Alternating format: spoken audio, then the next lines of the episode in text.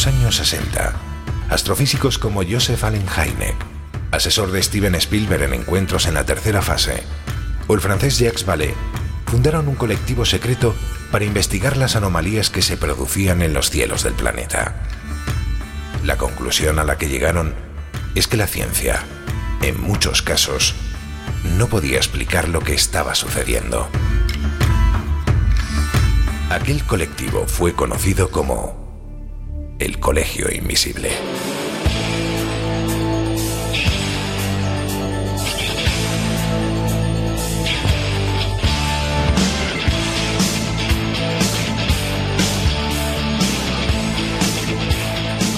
El Colegio Invisible, con Lorenzo Fernández Bueno y Laura Falcó en Onda Cero.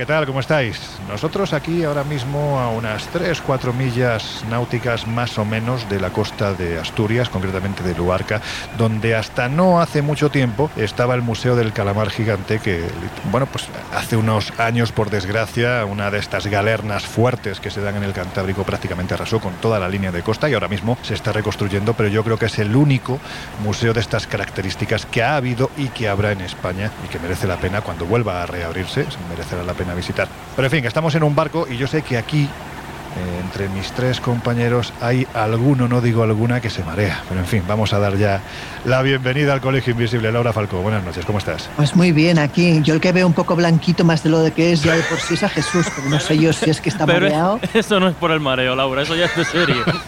Oh, exacto, o es un tema de vampirismo. No, que va, ya que estamos en el mar, yo siempre le digo que tiene color tipo sepia, ¿sabes? Sí, sí, sí. De hecho, claro, claro. debemos ser una especie de críptido entre, entre la sepia y el, y el pues ser humano. Buenas noches, Jesús.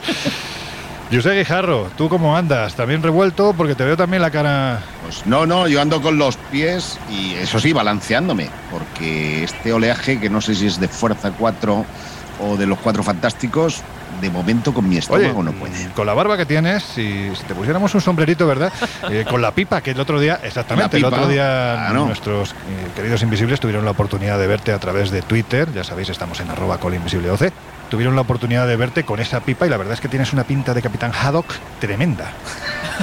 Pues mira, era, era uno de mis personajes favoritos durante mi infancia. ¿Ah, sí? ¿Por qué? Porque yo he sido yo es no, yo he sido más de Tintín de toda la vida y a mí esas aventuras eh, con el capitanado, con esos dos hermanitos eh, tan peculiares, siempre me han Bueno, pues a mí es que Tintín, con perdón, y aquí me voy a echar una cantidad de haters encima, me ha resultado siempre, el del flequillito siempre me ha resultado muy aburrido. Sí, no, a mí tampoco me, me entusiasmo nunca. Si es que sois unos yesos. Vamos a hablar, si os parece, de estos enigmas que parecen esconderse en en las profundidades del mar, ¿no? Esos podemos decir que casi casi serían dentro del mito y de la realidad una especie de alienígenas en el abismo. Porque hay que decir, y empezamos con ello si te parece, Laura, que hay momentos en la historia en los que algo que desaparece en un pasado muy remoto, estamos hablando de más de 65 millones de años atrás, de repente vuelve a aparecer. Lo que a quienes persiguen esto de los misterios marinos vendría a validar la posibilidad de que todavía haya muchas cosas pendientes de de reconocer ¿no? y de descubrir en el mar que se han dado como leyenda o que se han dado como extintas y sin embargo siguen ahí. ¿no? Yo creo que si hay un animal raro o un pez extraño, porque es una mezcla de pez y animal, que aparece precisamente en la primera mitad del siglo XX, cuando se pensaba que estaba extinto, ese es el celacanto, ¿verdad? Efectivamente, de hecho son peces con aletas lobuladas, se creían extintos desde el periodo Cretácico y fue en 1938 que se encontró un ejemplar vivo, de hecho fue capturado en la costa oriental de Sudáfrica. De hecho, en 1998 consiguieron localizar a un segundo ejemplar en las Islas Celebes, Indonesia. Y digamos que junto con los peces pulmonados eh, son de los pocos seres vivos marinos que podrían estar muy cercanos a lo que son los vertebrados terrestres. Aparecieron por primera vez en el periodo devónico, hablamos de 400 millones de años, y también en el carbonífero, que es 350 millones también de años. O sea, Un porrón, vamos. Y además lo curioso es que es de los pocos eh, animales que viven eh, como un hombre, o sea, viven cerca de 100 años. De hecho, el, el espécimen que se conoció más antiguo tenía 84 en el momento de la captura. No, estamos hablando de un bicho que, bueno, a, a efectos mm, visuales, digamos que no es muy hermoso, pero hay quien ha barajado precisamente la idea de que se trate de esa especie de eslabón perdido entre un animal marino, un pez, y un animal terrestre, es decir, eh, lo que estabas tú comentando, Laura, sería ya casi casi ese salto no a tierra que en un momento determinado todos los seres vivos en un tiempo muy muy remoto dimos, ¿no? Bueno, es un poco es, ese eslabón perdido que buscamos en muchas de las cadenas evolutivas de diferentes razas, empezando por la nuestra, ¿no? Y en este caso, pues sí, pues parece ser que podría ser un eslabón perdido entre lo que sería pues los vertebrados, eh, los mamíferos y, y lo que es la vida marina. Jesús, si yo te pregunto qué es el efecto Lázaro, ¿qué me dirías? Hombre, yo me iría inmediatamente a, todo lo que tiene que ver con las experiencias al final de la vida y el efecto lecho de muerte, pero me temo que no va por ahí la, la cosa. Exactamente, es otro, otro efecto Lázaro también, pero llevado al mar, ¿no? Porque hay que decir que, bueno, pues esta existencia o este descubrimiento del celacanto en las costas de Sudáfrica en los años 30 del pasado siglo lo que hace es abrir la posibilidad a la existencia de especies que supuestamente se habrían extinguido ya. Sí, efectivamente, y de hecho esto también nos lleva a otro concepto misterioso que transita un poco, pues eso, entre, entre el misterio, la extrañeza y lo que se convierte en ciencia, que sería la criptozoología de alguna forma, ¿no? Pero eh, si os parece vamos a repasar precisamente algunos de los animales, algunos marinos, otros no, que se creían extinguidos o que sencillamente se tenían referencias de ellos por fósiles o referencias muy antiguas y que, pues, a, aludiendo a ese efecto Lázaro, de alguna forma resucitan. Por ejemplo, ya que estamos hablando del celacanto, nos encontramos un pez que ha sido bautizado como pez celacanto. Insisto, esta era una de esas especies de la que no se tenían registros en absoluto, salvo en fósiles. Pero en 1938 se redescubre vivo y llama la atención, esto nos va a dar mucho pie a comentarlo en los próximos minutos. ¿Por qué? Porque hemos visto que un pez que se creía extinto se ha ido adaptando, sin que nosotros lo supiésemos hasta hace relativamente poco, a los cambios de la Tierra de una manera increíble. Hoy de hecho existen como tal dos especies, ambas obviamente amenazadas, o eso se cree, el celacanto indonesio y el celacanto de Comores. El primero estaría en ese estado vulnerable, que sería en esa escala un poco de extinción, el paso previo a, a, a desaparecer, desaparecer ¿no? efectivamente. Y el segundo estaría en peligro crítico. Algunos, fíjate, alcanzan a medir hasta un metro y medio de longitud, pesan hasta 68 kilos y en este caso viven en zonas muy profundas, de hasta 100 o de entre 150 Jolín. a 300 metros. Eh, salimos un poquito del mar, pero lo vamos haciendo poco a poco. Y otro de estos animales eh, que se creían desaparecidos es, por ejemplo, la tortuga gigante de Fernandina. Fue en 17 de febrero de 2019, eh, tras 100 años precisamente de haberse extinguido, cuando reaparece para sorpresa de los estudiosos esta imponente tortuga. El responsable fue Gian Tortoise Restoration Initiative, que fue pues, una de estas eh, compañías que llevaba a cabo el Parque Nacional Galápagos y la organización de Galápagos Conservancy, y estaba dedicada precisamente a localizar o a intentarlo al menos este espécimen. Estas tortugas, al igual que el celacanto, llegan a vivir aproximadamente unos 100 años de edad y se trasladó en su día al centro de crianza de tortugas gigantes en Santa Cruz. Pero como digo, eh, especies de este tipo que creíamos eh, desaparecidas y que de repente han dado la sorpresa, hay muchas. Ya pues en un ámbito más terrestre, aunque hoy la cosa va de animales bajo las aguas, nos encontraríamos al leopardo nublado o pantera nebulosa, que es una especie Qué que nombre habita. más bonito, ¿verdad? Vais a ver que hay nombres muy bonitos y muy sugerentes y otros pues que quizás no, están, no han estado tan acertados. Esta especie de, de leopardo eh, habitaba en, en Taiwán y después de estar desaparecido durante 30 años, de hecho se creía que estaba prácticamente extinto, volvió a ser visto. El motivo fue que había emigrado a las montañas en los años 80 después de haber destruido, como ha pasado en tantas otras zonas, su hábitat natural. Ha reaparecido, esta noticia obviamente pues alegró a los especialistas. Es difícil a día de hoy hacer un censo de cuántos especímenes de este leopardo podemos tener, porque insisto, se consideraba una especie extinta que ha pasado inmediatamente a ser especie vulnerable por los especímenes que se han encontrado. Obviamente está en estado de, conservación. Y hay una abeja, una abeja además difícil de, localizar y que el nombre ya tiene coña. Que no es, no es la abeja maya. No es la abeja maya, ni, ni cómo se llamaba el otro, Willy. Willy, Willy, Willy, Willy, Willy, Willy, y, la araña, y la araña tecla, ¿no? También estaba. Pues, pues, eso ya no me acuerdo, fíjate. Y épicos sí. Oye, eh, han sugerido, perdona, perdona Jesús, han sugerido en, en nuestras redes sociales varios de nuestros y nuestras queridas oyentes que adoptemos al Epi Cosquillas como la mascota del colegio. Sí, sí, sí, sí, sí. De hecho, luego voy a subir una. El otro día estuve en una, bueno, una pequeña exposición de, de Lego muy chula y muy friki también. Y el Epi me persigue porque había también un Epi, un Epi de Lego. Luego lo, comparto en redes. Bueno, también nos compartiste el otro día eh, un libro que estás leyendo. Sí, que habla de una rana, Gustavo, maldita. Maldita, o sea que es que, madre mía, ¿cómo estaba Barrio Sésamo?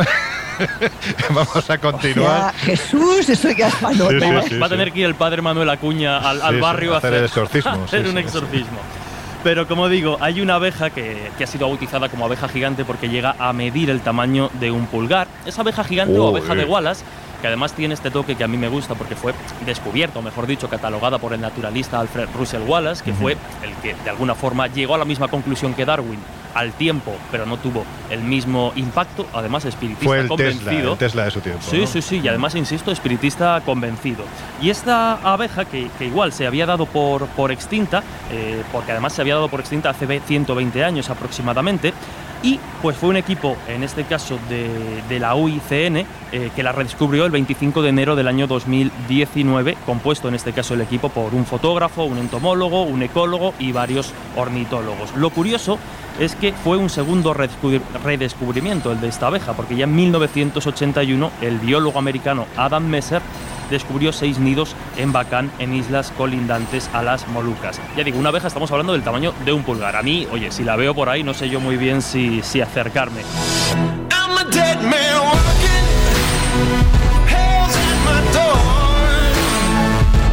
El Colegio Invisible. El periodismo de misterio ya está aquí, en Onda Cero.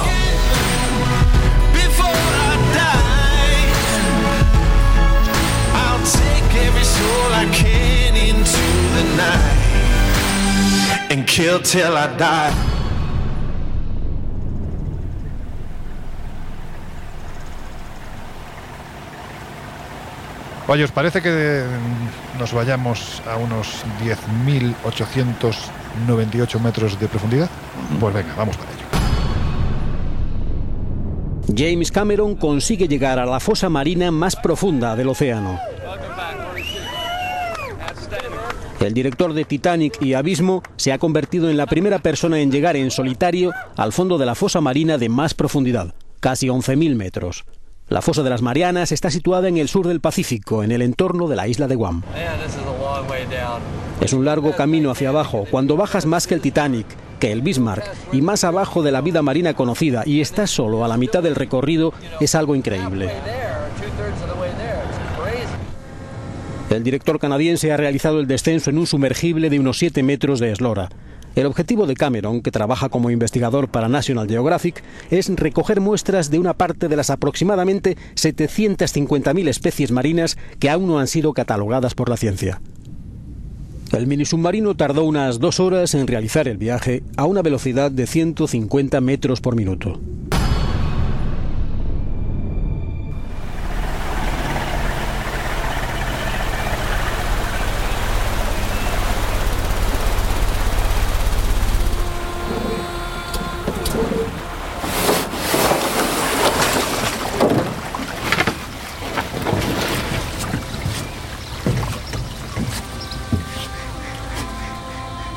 Bueno, pues antes de ir a esto que acabáis de escuchar, mm, vamos a bajar del barco con cuidado. Hemos llegado ya a esta pequeña isla, que nadie se caiga.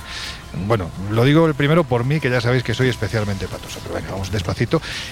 Y, y, Josep, si te parece, vete contándonos qué es lo que hemos escuchado. Porque hay que decir que la historia, es que la historia es de película, ojo, y no solo por quien la ha protagonizado claro, que es James Cameron, director de cine, que entre los años transcurridos de las películas Titanic y Avatar, dos eh, películas súper taquilleras, pues eh, trabajó en la creación de varios documentales eh, submarinos, porque él, hay que decir que es un hombre sumamente aventurero y apasionado de los mares. Así, el 26 de marzo de 2012 se montó en un, vamos a decir, submarino. En realidad es como una especie de, pepino de mar, pero. Sí, un batiscafo, ¿no? Los tipos ROV, pero en grande.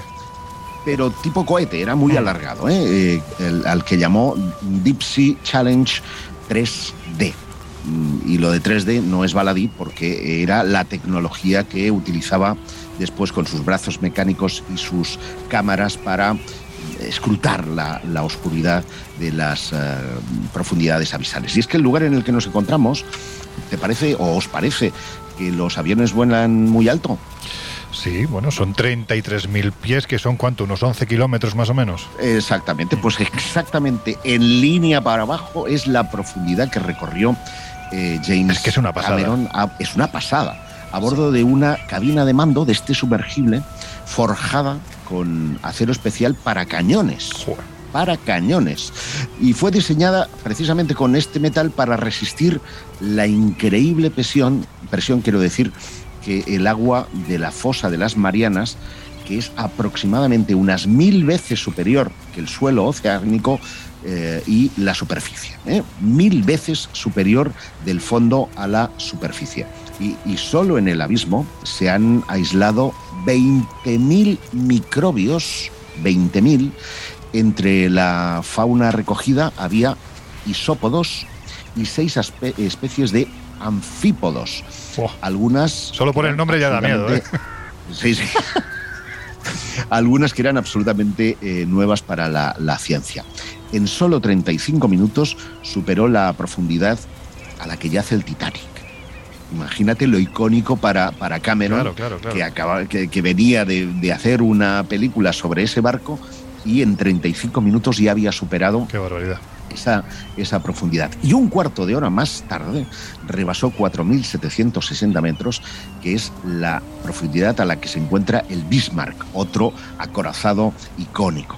Bueno, la cabina empieza a enfriarse con rapidez, la temperatura eh, ha bajado 1,7 grados desde los 30 grados que habían en la superficie, o sea, pasa del calorcito al frío extremo, y dos horas y media después alcanza esa cifra que tú dabas, Loren, 10.898 metros, donde despliega esa cámara 3D. Eh, hay que decir que todo había sido una iniciativa privada patrocinada por una marca de relojes no sé si decirla o no, el reloj funcionó, pero la presión se cargó porque empezó a ver por la cámara pues como unas gotitas amarillas que iban flotando y dice, uy, pues había petado la cuestión hidráulica del brazo, con lo cual empezó a no poder recoger muestras, las cámaras empezaron a fallar, todo efecto de la presión empezaba a fallar y tuvieron que eh, soltar lastre e ir para arriba. Es que para que nos hagamos una idea, Josep, perdona que te interrumpa, es que si en un momento determinado empieza a fallar también el submarino, esto es como si un gigante literalmente cogiera una caja y la estrujara hasta dejarla, bueno, pues hecha un burruño, ¿no? Por decirlo de alguna forma. Exactamente. Y claro, él eh, siente miedo. Cameron claro. Sabe que si los lastres no se sueltan, va a tener muchas dificultades para salir vivo de aquella expedición. Afortunadamente no solo salió vivo, sino que trajo consigo pues, interesantes eh, muestras del limo. Eh, no todas las que hubiera deseado, porque la fuga del sistema hidráulico hizo inservible el brazo mecánico, pero eh, bueno, Cameron sumaba así a su récord personal, porque él ya había estado en otra fosa abisal, la de Nueva Bretaña, a 8.230 metros de profundidad. Y, que tampoco está mal. Allí eh, sí que cogió pepinos de mar, no sé. Se fue a recolectar. rastros de Bajó 8.000 metros para recolectar pepinos de mar. A ver, Josep, ¿qué, te temes? No, no, que yo los he visto en, en inmersiones, vamos, de snorkel. ¿eh? Son unos bichos muy, muy graciosos. Sí, son unos bichos bastante peculiares. Bueno, pues este señor, la verdad es que es un. Por cierto, que no lo he dicho, ¿eh? allí abajo en la más absoluta oscuridad, Cameron no encontró rastro alguno de vida. Claro, es que la vida que hay allí, seguramente al ver bajar aquel cacharro con tanta luz, eh, es que allí no hay luz. Con lo cual, en el momento en el que vieran el cacharro, esos bichos, fueran lo que fuesen, pues seguramente se escondieron, salieron huyendo, simplemente por el propio daño que les podía provocar pues esa especie de sol que estaba descendiendo a, casi 11.000 metros de, de profundidad. Eh, siempre estamos hablando, y es algo que os pediré al final como reflexión, la exploración espacial, ¿no? Parece lo más cercano cuando realmente hablamos de los océanos y parece que es otro mundo que está dentro del nuestro y que está prácticamente, sobre todo a estas profundidades, completamente inexplorado. Pero si descendiéramos a los abismos, Jesús, ¿qué tipo de criaturas sabemos ya que podemos encontrar? Pues eh, he de decir que si nosotros nos vamos sumergiendo y vamos poco a poco descendiendo hacia la fosa de las Marianas, como bien hizo Cameron, e incluso ha hecho algún español recientemente que se ha convertido en el primer español en sumergirse a determinadas alturas e incluso llegar un poquito más que, Cameron, ahora lo comentamos si queréis. No me digas. Nos vamos encontrando. Digo, será sumergirse a determinadas profundidades. bueno, depende, si lo miramos desde abajo. Si lo miramos desde abajo. Sí, sí, hay que subir luego. Primero la bajada parece fácil. De hecho, bueno, eh, vosotros poníais ¿no? el, ejemplo, yo se ponía el ejemplo de, por dónde vuelan los aviones y la altura, pero es que claro, si nosotros pusiésemos la montaña del Everest en lo que es la base eh, de, la fosa de las Marianas, la altura todavía estaría 2.000 metros más arriba, es decir, no sobresaldría. O sea, el exterior. Para hacernos una idea, ¿no? Joder. Pero como digo, eh, y como estabais comentando, en el abismo, en lo más profundo de esta zona, es muy difícil y ha sido muy difícil, por eso muchos investigadores reclaman investigación, hallar vida. Vamos a encontrar muchos seres increíbles, pero tenemos que ir eh, metro a metro y si empezamos desde abajo tenemos que ir subiendo. Pero bueno, digamos que uno de los seres que, se ha encontrado con, con vida por allá, no es muy espectacular, pero es lo que hay. Estamos hablando de los xenofióforos, que básicamente serían una especie de esponja de mar y, es lo que parece a primera vista. No se sabe muy bien eh, a qué atienden estos eh, animales, estos seres, cuáles pueden ser su función. ¿Por qué? Porque en el momento en que se ha intentado eh, sacar algún ejemplar vivo, en cuanto han pasado de una presión mínima, pues el, en este caso el xenofióforo fallece y solo se han podido investigar, digamos, ya muertos. Se creen. Y se deshace casi, ¿no? Sí, de hecho se, piensa que, pueden estar mm, destinados a, a, determinadas cuestiones de sedimentación, a determinada limpieza, entre comillas, ¿no? de, esa, de esa zona y lo más curioso, eh, es lo increíble de esas zonas, es que en realidad están viviendo en condiciones imposibles, ¿no? Ya lo estábamos hablando, ¿no? lo complicado de vivir bajo esa presión. De hecho, como decía este, este español que estamos hablando de, el ingeniero gallego, en este caso Héctor Salvador, eh, lo comentaba ¿no? en algunas entrevistas que, concedió, eh, cuando él baja ahí, eh, la, tensión es mucha, ¿no? Son 11 kilómetros de agua por encima de, su cabeza. Pero si queréis, vamos subiendo poco a poco y vamos viendo precisamente algunos de esos animales. Por ejemplo, nos encontramos al pez duende. este estaría todavía muy cercano a la superficie, estaría tan solo entre unos, entre unos 200 y 1000 metros de, de profundidad. Es un pez que tiene cierta transparencia en la cabeza, de hecho, pues se pueden ver los órganos, ¿no? que es bastante llamativo. Yo creo que lo interesante, iremos subiendo fotografías en redes, pero lo interesante es que los invisibles vayan buscando también las, las fotos un poco de estos animalillos. Lo cierto es que en sus, en sus ojos, que están en la parte frontal de, la cabeza en este caso, eh, se puede observar también, como decíamos, el interior del cráneo y los pigmentos de sus ojos verdes pueden filtrar la luz solar para ayudarlo a detectar el brillo bioluminiscente de sus presas.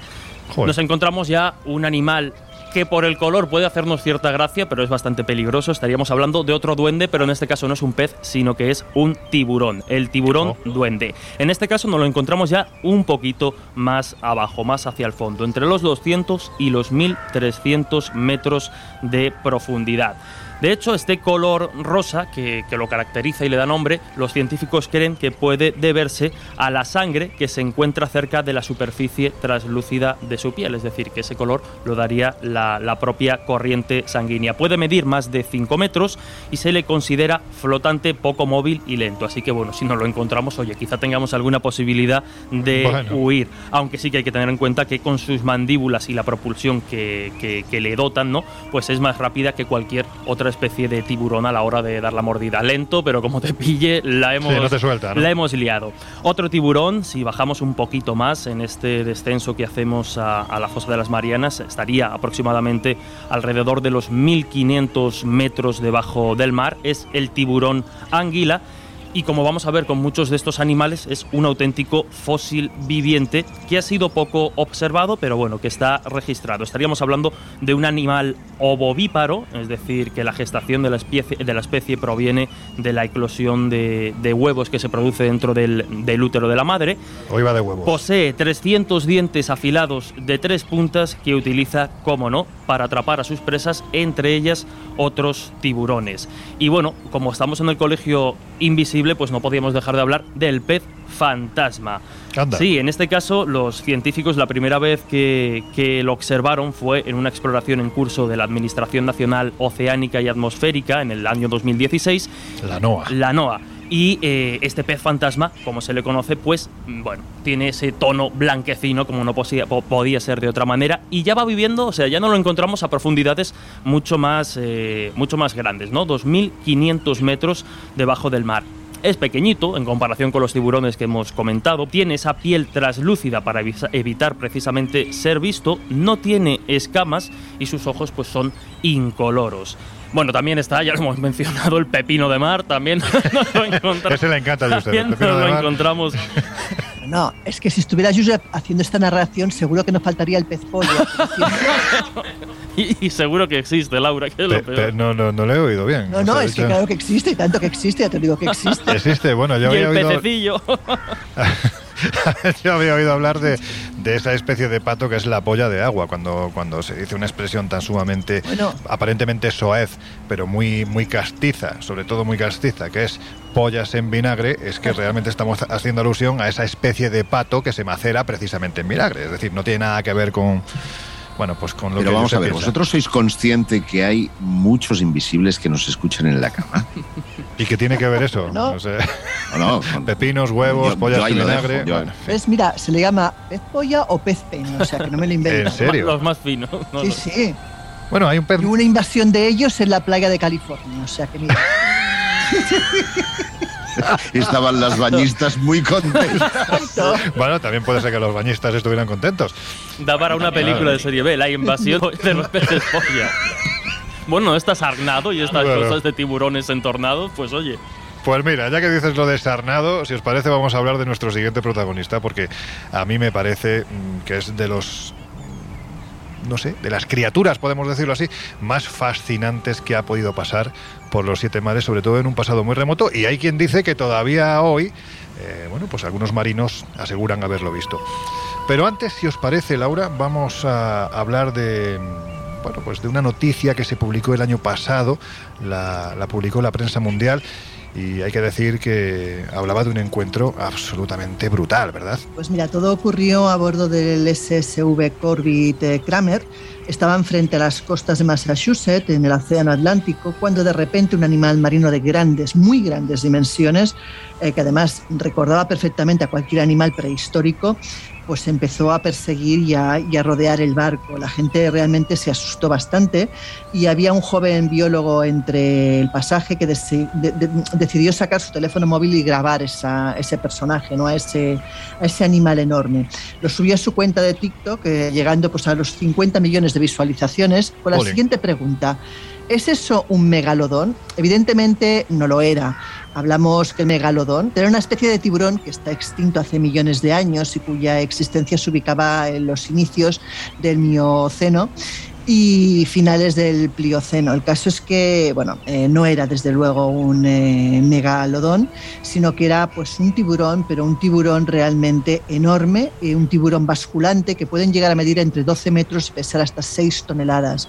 El caso es que dicen que es una especie inofensiva para los humanos, puesto que consume sobre todo plancton, zooplancton, pero eh, bueno, son una especie en peligro de extinción, evidentemente, y que solamente suelen verse entre los meses de mayo a septiembre cerca del suroeste de Inglaterra, en Gales, o a veces en el oeste de Escocia.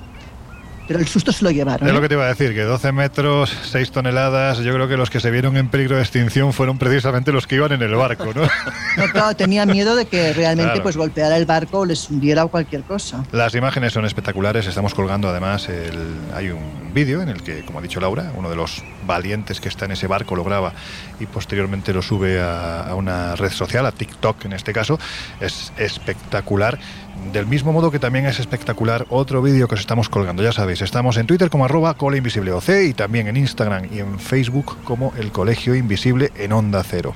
Buscadnos, porque ahí estamos colgando también un extraño ser, una criatura dicen que de las más largas del mundo, que se obtuvo precisamente, que se grabó en las profundidades de las fosas marianas. Es una criatura que realmente nos hace plantearnos si esto de los alienígenas en el abismo va más allá de un simple concepto que queremos adaptar a unas criaturas que nosotros no somos ni tan siquiera capaces de, de imaginar.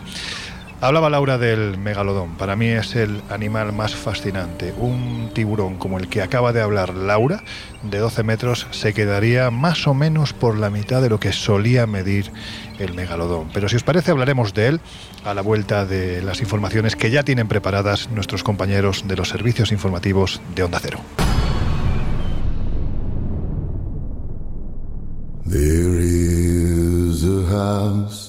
In charming town. They call the rising sun.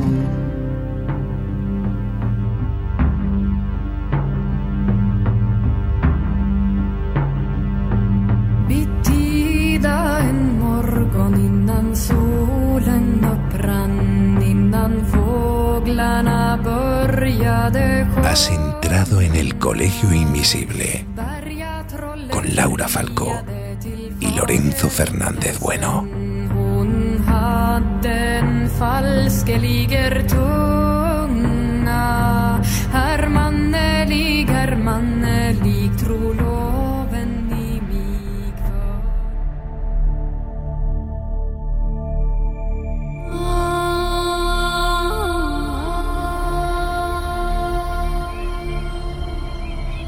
Bueno, pues ya estamos de vuelta. Si te acabas de incorporar al Colegio Invisible de hoy, os estamos hablando ni más ni menos que de esas criaturas que habitan en los abismos, en las profundidades, los alienígenas que están en ese otro mundo que comparte, comparte espacio precisamente con, con un planeta al que llamaron Tierra cuando realmente tendrían que haberle llamado agua, ¿no? Fin, Estas cosas son así. Y estábamos antes de, de dar paso a los compañeros de los servicios informativos hablando del que a mí particularmente me parece que es la criatura más fascinante, más destructora, a la que más miedo seguramente tenían las especies que habitaban los mares hace cientos de miles de años, en, en esa época en la que los dinosaurios habitaban la Tierra, en el mar había una criatura llamada megalodón. Josep, ¿qué te parece si hablamos un poquitín de, de este bicho? Pues un bicho que dominó los mares de la Tierra hace 3 millones de años y que debió de ser impresionante. Yo he tenido la oportunidad de ver una de sus mandíbulas en el Aquarium de, de Barcelona. No sé si seguirá expuesto. Porque Pensaba esto- que ibas a decir que habías tenido la posibilidad de verlo tú en persona. Decía, No, coño, sabía se- que tenías una com- edad, pero se tanta, comió a los peces pollas, a mí me dejó, me dejó solo. Y para que os hagáis una idea, esas fauces, yo hago unos 70. Pues me- me- me- me Siendo, siendo, siendo generoso, siendo generoso. Sí, es generoso. bueno, a lo que vamos, que eh, estamos hablando de uno de los depredadores más letales de los mares durante la prehistoria, una bestia con hileras de colmillos triangulares que tienen unos 17 centímetros cada uno, ¿eh? no, no, no la boca entera, no, 17 centímetros cada uno de los eh, dientes y una longitud promedio de 15 metros. Es decir, que más o menos una, una distancia, una eslora como la de nuestro barco que hemos dejado ahí en el, en el puerto. ¿no? Bueno, pues podría haber logrado, según algunas personas, biólogos, especialistas, algunas adaptaciones biológicas en este camino evolutivo, particularmente después de milenios de estar escondido, por lo que, por ejemplo, biólogos como Miguel Seguí cree podrían haber megalodones mucho más pequeños en el propio Mediterráneo. Y esto sí que pone los pelos de punta. Y si es el caso, este megalodón nuevo no tendría el aspecto, la longitud de su ancestro, pero habría sufrido algunos cambios que le permitirían adaptarse a su entorno. Y esto lo respaldan algunas filmaciones que se han hecho públicas por ahí y que eh, de alguna manera están mostrando tiburones de gran tamaño, aunque los científicos más racionalistas siempre han encontrado una explicación a ese, a ese terrible tiburón que dominaba los océanos. Claro, estamos hablando de una adaptación que perfectamente podría ser el gran tiburón blanco, que yo no sé si está en los 7, 8 metros, que ojo, imaginemos un Sí, bicho sí, de sí, ese porte de 9 o 8 metros. Es una, es una bestialidad. Evidentemente nos quedaríamos más o menos en la mitad de lo que era el promedio. Se hablaba en su tiempo, precisamente a raíz de, de esa dentición ¿no? que se ha conseguido. Yo, de hecho, os puedo decir que tengo algún que otro diente de megalodón, no en mi boca, lógicamente, sino que, bueno, pues recuerdos de estos que te regalan en los viajes y, bueno, pues de un megalodón pequeñito y el piño, no te cuento lo que es, es una auténtica barbaridad, ¿no?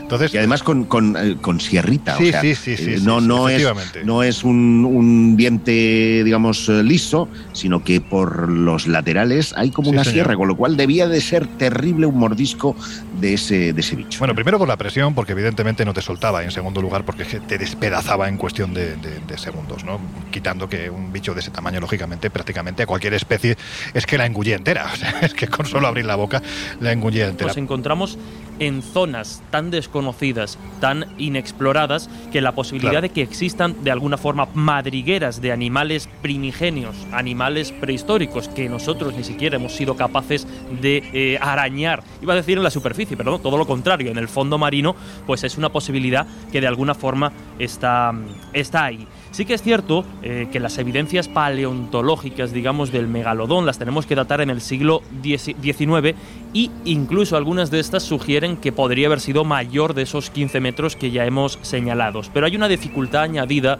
de cara a investigar o a rastrear a este animal, a esta bestia. Y es que, dado que están en zonas donde la salinidad del mar es muy intensa, los restos óseos, los restos de estos tiburones gigantes a los que hemos podido acceder casi casi por fortuna, pues rápidamente se deterioran, ¿no? Por lo Claro. tanto, incluso en caso de tener eh, megalodones en la actualidad, sería difícil localizar esos restos precisamente por las propias características del entorno. Insisto, no hay... En este sentido, si me Sí. permites, Jesús, eh, hay un dato que me parece significativo y al que está contribuyendo, por ejemplo, el cambio climático. Y es que muchas especies de las que solamente teníamos referencias por cosas del pasado, ahora empiezan a avistarse porque precisamente lo que comentaba Jesús, es decir, el- el- el- la salinidad del mar eh, ha cambiado, las corrientes han cambiado y están buscando hábitats más cercanos a lo que tradicionalmente han estado viviendo. Así es. Y bueno, como, como, como que comentábamos, eh, el hecho de no tener un registro actualizado, dada la dificultad, pues mm, imposibilita afirmar que existan, ¿no? Desde luego sería una sugerencia muy increíble, pero no descartable. Es de- Debemos decir, obviamente, que el mito sí que persiste, pero no nos encontramos evidencias o pruebas fehacientes del que de que el megalodón todavía deambule por las profundidades del mar. Estos restos fósiles, algunos ya los mencionaba Laura, pues han sido encontrados, por ejemplo, en las cercanías de Panamá, de Japón, de Australia, al sureste de los Estados Unidos. Y aunque esto pues no es suficiente sustento para, para afirmar, como decíamos, que esta bestia sigue viva, sí que es cierto que esos, ese desconocimiento profundo y nunca mejor dicho que tenemos de las profundidades del mar, pues también oye, nos deja la posibilidad abierta, lo hemos visto en los primeros minutos del programa, a que criaturas que se creían extinguidas, pues de repente surja algún tipo de evidencia o la tecnología nos permita llegar a esos lugares y digamos, ostras, que siguen por aquí. Bueno, sigan por aquí, por lo menos que se queden a esa profundidad y que sea el señor James Cameron el que baje con el batiscafo, los grabe para enseñarlos a nosotros, porque si no, encontrarte con un bicho de estas características, bueno, en fin, a mí me viene a la cabeza ahora cierta peliculilla, cierta banda sonora, tan, tan, tan, tan, tan, tan, tan, cierto director, Steven Spielberg, en fin, estas cosas. Si os parece, vamos a hablar de criaturas mitológicas en los mares, aunque quizás la primera pregunta, Laura, que, que hay que hacer es si, por ejemplo, el kraken era una criatura mitológica. Bueno, según lo describían, era un bicho enorme, colosal. eh, de hecho, procede de la mitología escandinava y bueno, se le describía como una especie de pulpo, de calamar gigante, incluso de medusa que emergía de las profundidades y que su única obsesión era atacar pues, a barcos y devorar marineros. El mito, ¿por qué se podría haber originado? Pues es posible que viniera de los calamares gigantes que podrían tener entre 33 y 45 metros de largo, incluyendo sus tentáculos, evidentemente. Pedazo bicho. Sí, no, no, claro. O sea, es que si cuentas todo eso, eh, te vas a un bicho incluso superior que el megalodón, o sea que Sí, no, sí, sí, no sí, estaría nada mal. Pues eh, al principio es mitológico, pero bueno, eh, ha creado escuela el bicho. Sí, y entramos en una faceta que a mí me parece fascinante, que es la de la criptozoología, porque hay que decir que en el año 1800 un naturalista francés y estudioso de los moluscos, que se llama Pierre Denis de Montfort, a mí el apellido de Montfort me trae extraños Sí, te- recuerdos, ¿verdad? te vas a los cátaros, ¿no? Exacto. En una obra que lleva por título Historia Natural General y Particular de los Moluscos, describe por primera vez la Que tiene pinta de ser un libro tremendamente entretenido. existencia- Vamos. No, no, es que te iba a decir, ¿de dónde puñetas has sacado tu libro así? Uy, sí, yo Lo te lees para contara. dormir por las noches. Y- incluso en mapas, como el de Piri Rey, se dibuja el kraken en la parte superior, Fíjate. porque como efectivamente decía Laura, es, una, es un mito escandinavo. ¿no? Bueno, a lo que vamos, porque así distinguiremos, ahora déjame hacer el chiste fácil, tú que sabes de la mar, esto pulpo o calamar. bueno, pues este, Ay, ay, ay. este científico decía, describe la existencia de dos pulpos gigantes, siendo uno de ellos, lo cita así, como el kraken. Y se atrevió a afirmar que el naufragio de un grupo de varios barcos británicos había Mm. sido debido al ataque de un pulpo gigante. Sin Eso embargo, estamos hablando del siglo XIX. de 1800, justo. Joder. Eh, posteriormente, algunos supervivientes reportaron que la causa fue una gran tormenta, que ocurrió un terrible accidente y lo que terminó por desacreditar a Montfort eh, y desechar la idea del Kraken fueron precisamente estos testimonios. Pero con el paso del tiempo, muchas de estas narraciones fueron consideradas exageradas y ante la falta de evidencias eh, se tornaron pues historias fantásticas, pero sin embargo otro científico, Carlos Linneo, creador de la taxonomía de los, de los seres vivos, otro nombre, otro libro Sí, sí, sí. maravilloso, incluyó en su primera edición de la, de la Sistema Naturae un animal llamado kraken con el nombre científico de Microcosmus eh, y lo describió dentro de los cefalópodos. Y si bien, y con esto termino, el Architeutus dux, que es el calamar gigante, El gigante, sí. eh, que, que, por ejemplo, hemos tenido una fosa abisal delante de Cantabria maravillosa, donde se han podido recuperar por primera vez grandes Ahora, ahora Architeutus iremos a dux. ello. Eh, hay que decir que la primera vez que se pudo filmar en su hábitat y vivo a un calamar, a un calamar eh, gigante fue por la doctora Edith Wider de la Asociación de Investigación y Conservación del Océano, que tenía una longitud total de 46 pies. Mm, La mayor parte, eso sí, está formada por los tentáculos y eh, esta especie de gigante viviría atención a la profundidad que se sumergió nuestro querido amigo James Cameron, a Joder. 10 kilómetros de profundidad. De ahí que sea tan complicado, pues lo que se está intentando en los últimos años en diferentes expediciones, que es no darle caza, sino registrarlo, darle caza, digamos que a través de la cámara, ¿no? Eh, Conseguir grabar la presencia de estas criaturas que se decía que, mm, bueno, pues parece ser que una de las criaturas marinas que más miedo le tiene al calamar gigante no es ni más ni menos que el cachalote, que estamos hablando de un bicho bastante grande y que sirve de alimento precisamente para el calamar gigante, con lo cual nos podemos hacer a la idea de las dimensiones, de la fuerza, en fin, de la ferocidad de este, de este enorme animal. Uno piensa además que con la longitud de uno de estos calamares podría hacer tapitas para todo el año, pero no. No, porque tienen mucho amoníaco y son incomestibles. Bueno, pues hay que decir que estos animales se han conseguido grabar. Y bueno, pues a pesar de las dificultades, imaginemos, es, es que intentar encontrar un, un calamar gigante a esas profundidades es prácticamente como buscar una aguja en, en un pajar. Pero a veces esa aguja ha aparecido, ¿verdad, Jesús? Ha aparecido y casi casi de casualidad para sorpresa de los eh, investigadores. En este caso los responsables de las imágenes, que ya tienen un tiempecito, eh, bueno, pues fueron científicos e investigadores del Smith, eh, no sé si lo pronuncio exactamente bien. Smithsonian Institute, que efectivamente se topó con un calamar considerado de los más novedosos porque, eh, bueno, el, el nombre en latín, digamos, que se le pone a las especies, que sería el Planctoteutis, capturado ¿Cómo molan los nombres, por favor? Bueno, yo no sé si lo pronunciaré Es muy como, bien, pero por ahí. pero es- Planctoteutis. Planctoteutis. es como el malo de, o sea, uno de los malos de, de Mazinger Z, ¿verdad? Planteteutis 2. Bueno, pues como digo, eh, el, grupo de investigadores de este, de este instituto dedicado a investigar los fondos oceánicos captó las imágenes casi de casualidad y a 4.000 metros de profundidad. Obviamente estas imágenes se viralizaron rápidamente, pero sí hay que decir que, este calamar, el que fue capturado por este grupo, no es exactamente el que nosotros nos podemos imaginar a nivel visual o el que, como bien hemos estado comentando, aparece representado desde hace siglos en cantidad de mapas y cantidad de leyendas. Este en, en particular, pues tiene unas características muy peculiares. Tiene una cola más larga de lo normal, los brazos son pequeñitos, tiene varios apéndices y esto quiere decir que como estábamos señalando es completamente diferente a lo que mm, a lo que imaginábamos. Además, lo más particular, digamos, de este de esta mm, de esta especie es la decoración que lleva en su enorme cuerpo, ya que tiene Sí, sí, la decoración, bueno, tenemos que imaginar que muchas veces por temas de luminosidad y demás, Claro. y después en la reflexión yo creo que, que pueden salir cosas interesantes, pues se desarrollan características que a nosotros nos pare- parecerían directamente de seres venidos de- de- del espacio, ¿no? Claro. Pues en este caso tiene, tiene decoración, muy coqueto el calamar, y en su enorme cuerpo pues tiene miles de serpentinas azules y células que hacen que brille bajo el agua, que en este caso, combinado con sus eh, movimientos, pues provoca algo prácticamente mágico. Estaríamos hablando de iridósforos.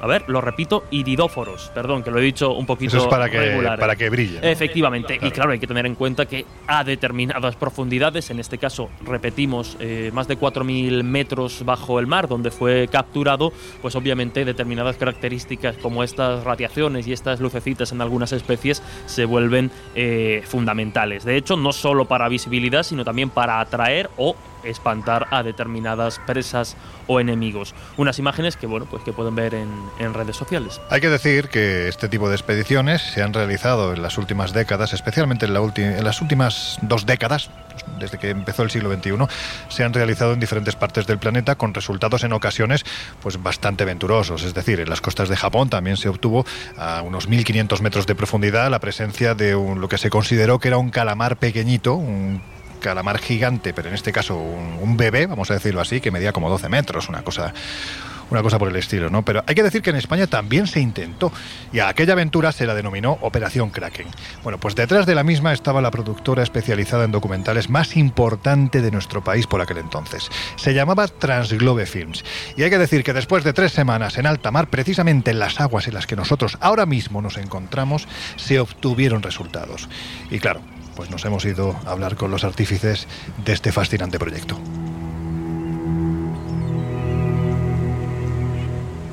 Pues mirad, antes de dar paso a nuestros siguientes invitados, os puedo decir que cuando eh, estaba estudiando periodismo, había unos documentales en la 2 de Televisión Española, que por aquel entonces era la televisión que emitía los documentales de mayor calidad, que se llamaba Transglobe Films. A mí aquellas producciones me fascinaban tanto que incluso algunas de ellas, de tanto verlas, me había llegado a aprender los créditos que aparecían al final. Claro, ¿quién me iba a decir a mí que tiempo después no solo iba a acabar uniendo mi trayectoria profesional con dos de los fundadores de esta productora, sino que además acabaría uniendo la parte más importante, ¿no? que yo creo que es la parte personal? Dicho lo cual, yo creo que lo suyo es que les demos la bienvenida. Jorge Linares, buenas noches, ¿cómo estás? ¿Qué tal? ¿Cómo estás, Lorenzo? Y al otro lado del teléfono, Javier Linares. Bienvenido al Colegio Invisible. ¿Qué tal, Loren? ¿Cómo estás? Me alegra saludarte. Pues encantado de teneros aquí con nosotros por primera vez en el Colegio Invisible y espero que, que sean muchas más. Estamos hablando a lo largo de la noche de asuntos no que parecen debatirse entre la leyenda, la realidad, pues todo lo que tiene que ver con esos, esas criaturas marinas que durante siglos han literalmente acongojado a los marineros que han atravesado los siete mares y que en ocasiones se, ha descubierto, se han descubierto como reales. Antes de preguntaros por el proyecto que pusisteis en marcha, que es yo creo que algo único, desde luego en Europa estoy seguro que, de que fue así, sí me gustaría que nos contarais, para quienes no os conocen, cuando hablamos de Transglobe Films, cuando hablamos actualmente de la empresa que gestionáis, Volcán Producciones, Cuando hablamos de documentales, ¿cuántos habéis realizado? Bueno, llevamos exactamente 28 años trabajando en el mundo documental. Una pasión que, que vino pues desde muy jovencitos y la verdad es que nos dejó totalmente impresionados lo que es el viajar.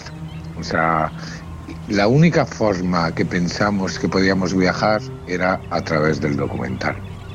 Llevamos 28 años ya trabajados, hemos rodado en más de 140 países y, hemos producido cerca de 900, eh, 900 trabajos. Ha sido realmente maravilloso. 900 trabajos por todo el mundo, que es una auténtica barbaridad.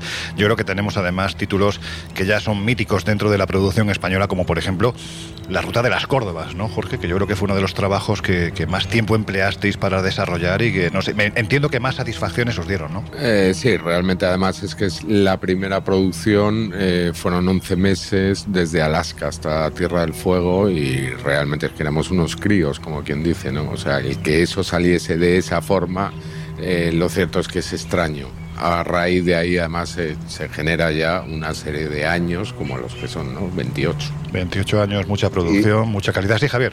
Y no, solo, y no solo se generan una serie de años trabajando, sino que podríamos decir que fue una de las primeras con Al filo de lo imposible.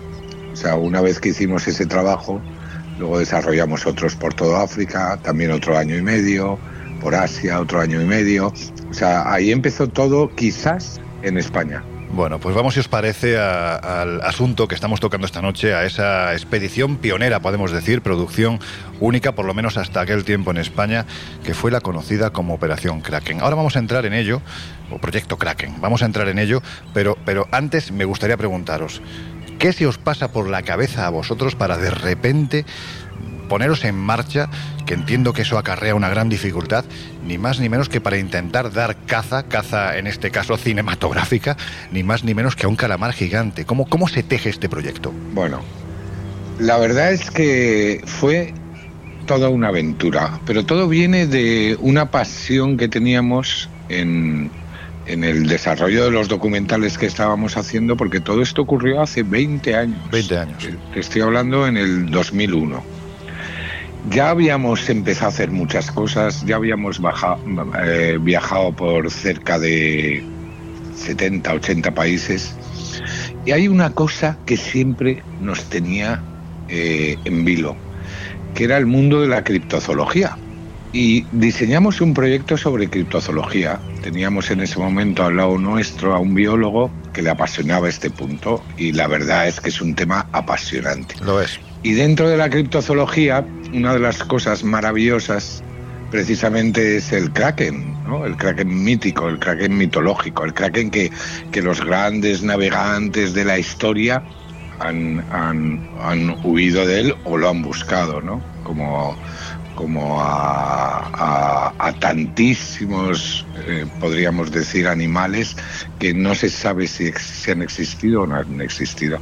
Entonces diseñamos este proyecto y dio la casualidad, pero de verdad, ¿eh? fue una casualidad, que contactamos con el doctor Ángel Guerra, un biólogo del CSIC, del CSIC de Vigo, que nos pusimos al habla con él por, por, por circunstancias paralelas a, a, lo nuestro y nos contó, ¿no? Nos empezó a hablar un, un experto en cefalópodos, mm. nos empezó a hablar y, y nos contó que podríamos hacer algo por esa zona. ¿no? El tema además que, que te llama mucho la atención es, es la, la, lo poco que se conoce de esas especies, ¿no? Entonces, para el ser humano es como cuando se empezó a volar o eso siempre te llama la atención, ¿no? Cuando es imposible o casi imposible conseguirlo, pues evidentemente te pica más. Claro, porque entiendo que cuando hablamos de un calamar gigante, o en este caso del kraken, ¿no? Que parece que se vincula una figura con otra, una dentro de lo que es la mitología, otra dentro de lo que es la realidad,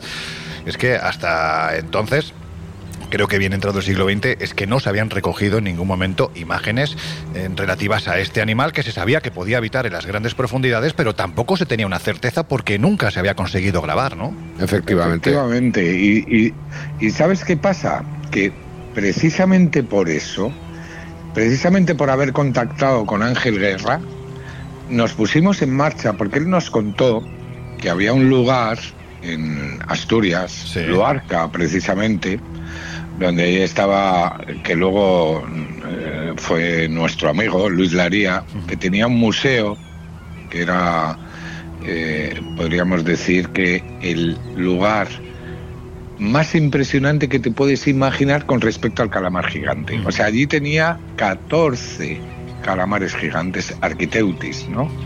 Y tenía un taningia danai, que el arquiteutis es el calamar grande, ¿no? Es el calamar que va de los 10 a los 20 metros, ¿no? El macho es más pequeño, la hembra es más mayor, animales que pesan hasta mil kilos, ¿no? Y el taningia es, el taningia danae es un animal que, que lo que tiene es, eh, podríamos decir, una semblanza de, de monstruo brutal, ¿no? Con, con en, en, diferentes tentáculos tiene fotóforos, fotóforos, tiene unos garfios en todos los tentáculos, o sea, es brutal. ¿eh? Y entonces nos, nos invitó a conocerle y fuimos a conocerle. Hmm. ¿Y qué pasaba? Que, ¿Por qué estaban allí en un sitio que se llama Luarca, en la costa cantábrica de Asturias? Porque allí varaban los calamares, ¿no? Y de hecho Ángel Guerra eh, con su equipo hizo varias disecciones donde te contaban que, que, los calamares gigantes lo que tienen son, es, o sea, que son complicadísimo verles, pero que son animales cosmopolitas, pero que allí había una población estable, en un lugar que se llama el Caladero de Carrandi, la fosa de Carrandi, que es impresionante, ¿no? Y entonces ahí es donde dijimos, ¿cómo es posible que esta situación que tantas veces hemos escuchado, porque lo habíamos estudiado, ¿no? Claro. Que tantas veces hemos escuchado y lo tenemos tan cerca, pero tan lejos, porque estás hablando de fosas, fosas que van desde 300 metros hasta 1500 metros, pero que podía existir la posibilidad. O sea, te decías a ti mismo, ahí lo tenemos, vamos a por él, ¿no? Y entonces creamos un mare magnum de proyecto brutal sí. que al final se dio con una situación que, que, bueno, te puede ir contando Jorge un poco con respecto a cómo fue el desarrollo, pero que se dio una situación en la cual dices, joder, si es que al final estás hablando de fosas abisales. Claro. Es como si te pones en los Pirineos y quieres buscar al Yeti. Pues va a ser muy complicado también. Claro, además lo que, lo que me pregunto, en este caso Jorge, porque bueno, tú eres el que siempre has dirigido los equipos de, de campo de estas diferentes producciones, claro, yo entiendo que no es lo mismo coger y decir voy a coger un equipo para irme a rodar este fin de semana a los Pirineos que plantearte una operación como esta en la que sabes que tienes que meter unas cámaras a mucha profundidad, que tienes que estar tiempo esperando. ¿Cómo fue aquel día en el que de repente ya tienes todo preparado? ¿Os montáis en el barco? ¿Qué ocurre entonces? Bueno, a ver, eh, independientemente de que además tienes que contar con un buque de unas características, claro. no es irte en un barquito de vela.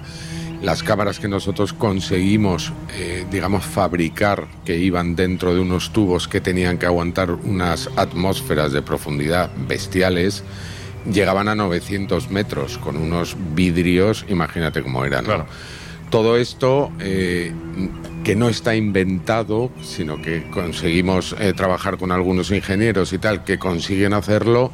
¿Qué pasa? Que te lleva muchísimos problemas. Una vez estando incluso en el buque ya preparado, todo aquello se retrasa uno o dos días. Luego tienes que estar pendiente de cómo va a estar la mar. Se puede salir, de hecho, nosotros hicimos dos expediciones de 15, 17 días y en, en alguna tuvimos que esperar tiempo porque de repente la mar no, no, no, no te deja salir, ¿no? O sea, hablamos de 15, 10, claro. 17 días seguidos. Seguidos, sí, Jolín. estando allí. Claro, no, claro. Es, no, es, no, no, es neces no era necesario estar muy lejos de costa, pero bueno, al final estás metido en un buque eh, todos esos días. No, y estás en el Cantábrico, además. Claro. Sí, que o sea, es un mar que eh, cuando se cabrea te la marinera, claro. No, no, es que el Cantábrico está cabreado siempre, te lo puedo garantizar. A ver, uno de los, uno de los, uno de los momentos realmente increíbles nosotros sabemos que el cachalote se alimenta de este, de este bicho y el cachalote está a 2.000 hasta 2.000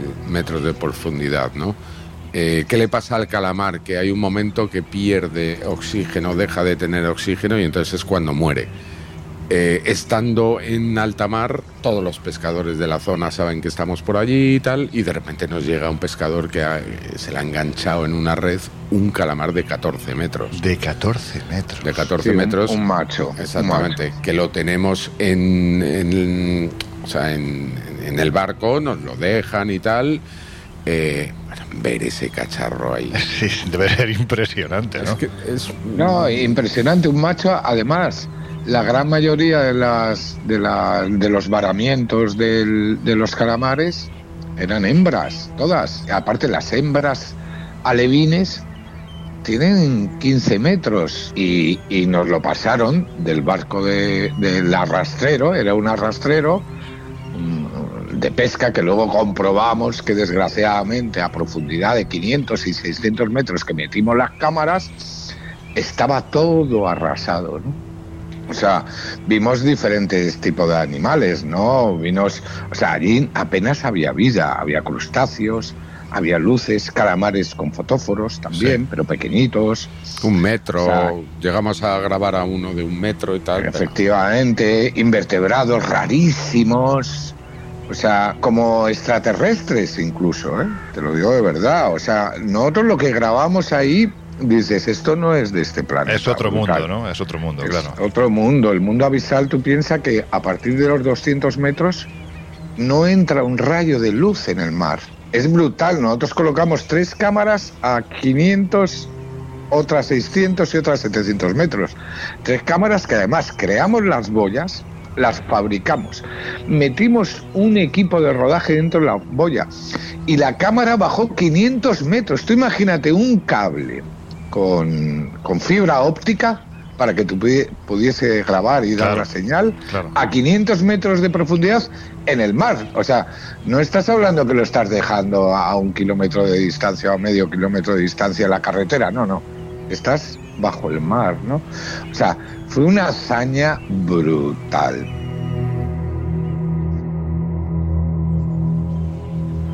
Entiendo que cuando estás hablando de un animal que tiene fotóforos, es decir, eso es, son- es como luminiscente, ¿no? Tiene una parte que tiene ciertas luminiscencias, que, que tiene garfios. Claro, no es extraño que un planteamiento de animal como este en el pasado, el marinero pues lo adornara en las leyendas como un bicho que literalmente cuando salía a superficie devoraba barcos y era poco menos que el primo hermano de Leviatán. Es decir, Claro, eh, claro, el, pero el malo entre los malos, ¿no?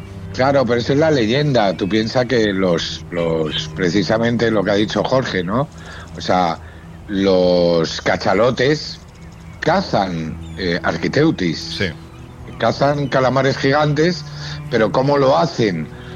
Bajan, los cogen y suben a toda pastilla. ¿Por qué? Porque el cachalote tiene en su cerebro esa situación de, de, pues no sé si es aceite, yo creo que es por el aceite, ¿no? La verdad es que no soy biólogo, ¿no? Pero, pero lo que hace es subirlos a toda pastilla y los estallan y los matan. O sea, un calamar gigante jamás podría coger a un barco. Nunca. Eso es la leyenda, ese es el mito y por eso está el mito del Kraken. Y por eso nosotros llamamos Proyecto Kraken en busca del calamar gigante. Más que nada por un tema romántico, ¿no? Oye, Javier y Jorge, cuando, cuando planteáis este proyecto, ¿cuál era vuestro objetivo real? Bueno, realmente, Grabarlo. claro, eh, llegar a grabarlo, tener suerte. Claro. Mm, Sabíamos que necesitábamos suerte. Efectivamente, o sea, tú piensas una cosa, nadie lo ha grabado, nadie lo grabó en aquel momento, nunca lo había grabado en aquel momento. Parece ser que hace como cinco o seis años un, un equipo de... Japonés No, era, un- ¿no? Una cámara de rodaje en, un, en una prospección petrolífera grabó, japoneses grabaron a, a un arquiteutis, ¿no? pero nadie. Y llevaba National Geographic, Discovery Channel, Anglia Television, cantidad de gente con... De verdad, ¿eh? Nosotros éramos pequeñitos. Esta gente se gastaba millones de dólares para intentar encontrar y rodar al calamar gigante. Pero al final nosotros, Jorge y yo, nos dimos cuenta de una cosa, eh, no es que cometiésemos un error, la aventura también es maravillosa y el desarrollo de la aventura también es maravillosa. La búsqueda, y ¿no? muchísimas veces la búsqueda y muchísimas veces el camino es mucho más importante que el final ¿no? y que el fin. ¿Qué nos dimos cuenta? Que al final era una barbaridad. Podríamos comparar al principio todas las búsquedas de toda esta gente gastándose millones de dólares en la situación. Por supuesto que sí. A nosotros, ¿qué nos pasó realmente? Que teníamos un lugar donde se habían varado varios en la playa, ¿no? Y habían salido en la playa. O sea, existía una población estable allí. Porque, como te decía antes, es cosmopolita. Claro. Pero ¿qué ocurre al final?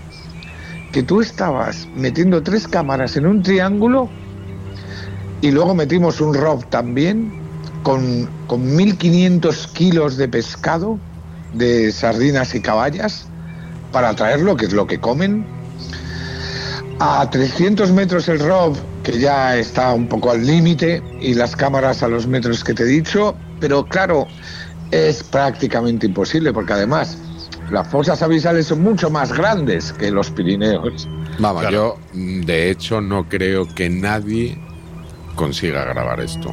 Lo primero, por el tema de la luz, eh, un bicho de estos va a una velocidad espectacular y no creo que haya ni claro. un batiscafo que sea eh, capaz de seguirlo. Claro. Luego, eh, tú tienes un cacharro abajo que está intentando grabar. ¿Cuánta luz tienes que meter para que si quieres ver algo necesitas Claro. miles de vatios eh, para iluminar el fondo marino? No, eso Claro, no y tiene ningún además- sentido, vamos. Claro, y además los ojos de este calamar son impresionantemente grandes, son Mm. como un balón. Y en el momento que le pegas la luz, lo que hacen es pirarse. O sea, es complicadísimo. ¿En un futuro? Pues sí. ¿Es posible que haya ciudades submarinas? Pues es posible. Y a lo mejor ahí lo podríamos ver. Pues sí. ¿Quién sabe, Pero, no? pero creo que es más difícil eso que la carrera espacial que estamos teniendo hoy en día. Mira, eh, el resultado del documental de 52 minutos, lo que sí te digo es que mm, al final fue una diversión, una aventura maravillosa. No lo conseguimos ver, bueno, tampoco teníamos eh, el 100%, eh, pensábamos al 100% que lo íbamos Sabíais a- lo a difícil ver. que era. Evidentemente, sabíamos Claro. que era casi Claro. imposible. Esa aventura, eh, esa convivencia con además con marineros, con, Claro. con gente de, de otro ámbito al nuestro, durante todos esos días, pues fue maravilloso, ¿no? Entonces, yo creo que Fue yo desde una- luego, desde luego lo tengo en la mente y mm, ves el documental y la verdad es que es un documental que está está muy bien, no es nada aburrido y no ves un calamar, ves un calamar muerto. Bueno, alguno hay, ¿no? Por lo menos. Y hay que decir lo que decía hace unos minutos nu- nuestro compañero José Guijarro, que este tipo de calamares no se pueden comer porque son amoníaco puro. Ah, si a alguien se le ocurre decir Sí, esto, hay que... De hecho, de hecho lo llevábamos en una en unas neveras gigantescas Claro. y al final tuvimos que tirarlo porque olía, Olía, claro, olía claro, que no se podía ni bajar al sitio a la bodega, ¿no? Claro, yo os conozco muy bien a los dos y, y sé lo que me vais a contestar, pero mi obligación es haceros esta pregunta. ¿Lo volveríais a repetir? Bueno, Sí. eh, yo, yo por mi parte, eh, evidentemente con medios eh, me tiraba de cabeza, como a muchos Sí, sí. otros documentales también te voy a decir que hemos Mm. hecho, ¿no? Pero desde luego, con medios, ¿por qué no? Claro que sí. Sí, pero necesitas muchos medios. Claro. Pero te estoy hablando de muchos medios, son muchos medios. O sea, te estoy hablando de millones de dólares. Mm. O sea, no es ninguna tontería. Es- ya, a- a- hace un rato te decía, National Geographic, Discovery Channel, que tienen todo lo que quieren. Claro. No lo han conseguido. Ha sido imposible. Y han hecho expediciones, no sé, 20, 30. En el, en el, en el Museo Smithsoniano también hay dos arquiteutis o tres el animal existe, es una realidad, Es no es un mito. Claro. o sea que, ¿por qué no lo vas a intentar? Pero, pero ante una situación así es evidente que, que es prácticamente imposible.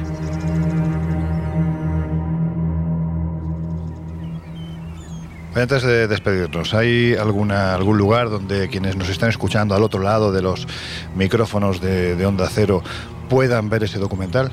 Sí, ahora mismo lo, lo pueden ver en una página web que es planetdoc.tv o el canal de YouTube Planet Doc. Ponen Proyecto Kraken en busca del calamar gigante y allí nos verán 20 años antes.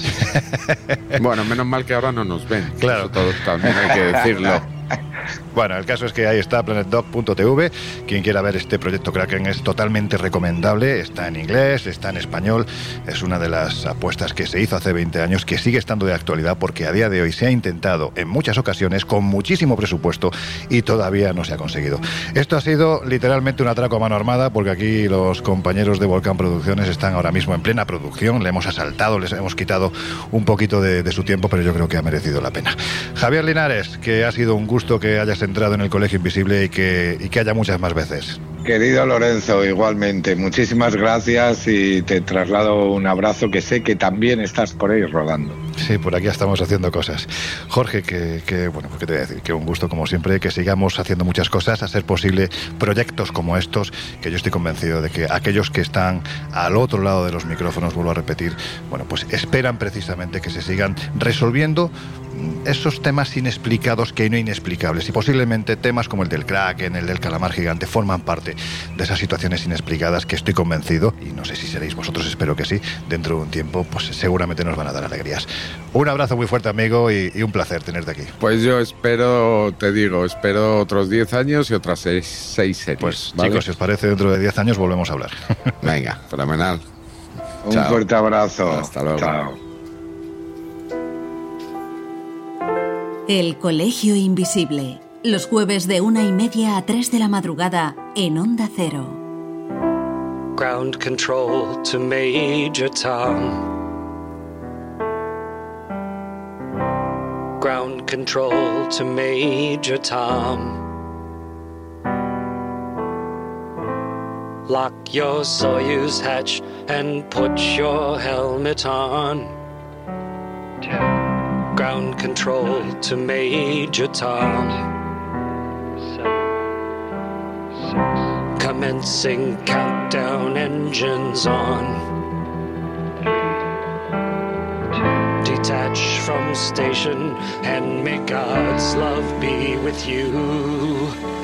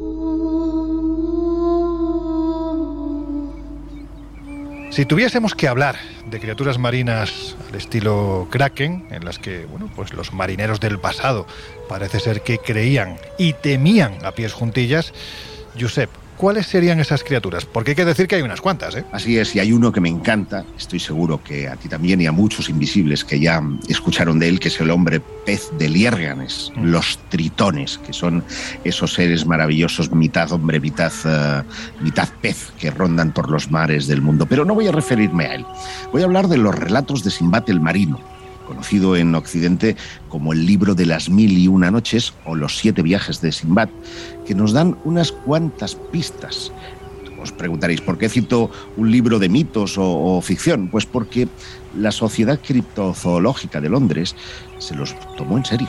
Y para conmemorar el 60 aniversario de esta obra, realizó en 1990 una exposición con los encuentros de Simbad y los fenómenos criptozoológicos, donde vamos a encontrar, por ejemplo, en Sri Lanka, una ave extinta que es mitad marina y mitad voladora, el roc. En Madagascar, el carcadán, una especie de unicornio que ellos piensan que era un rinoceronte, que sería anfibio. El orang pendek en Sumatra, el pigmeo de Sumatra, eh, sería el, bicho real, ¿eh? pero se le llamó el orang pendek.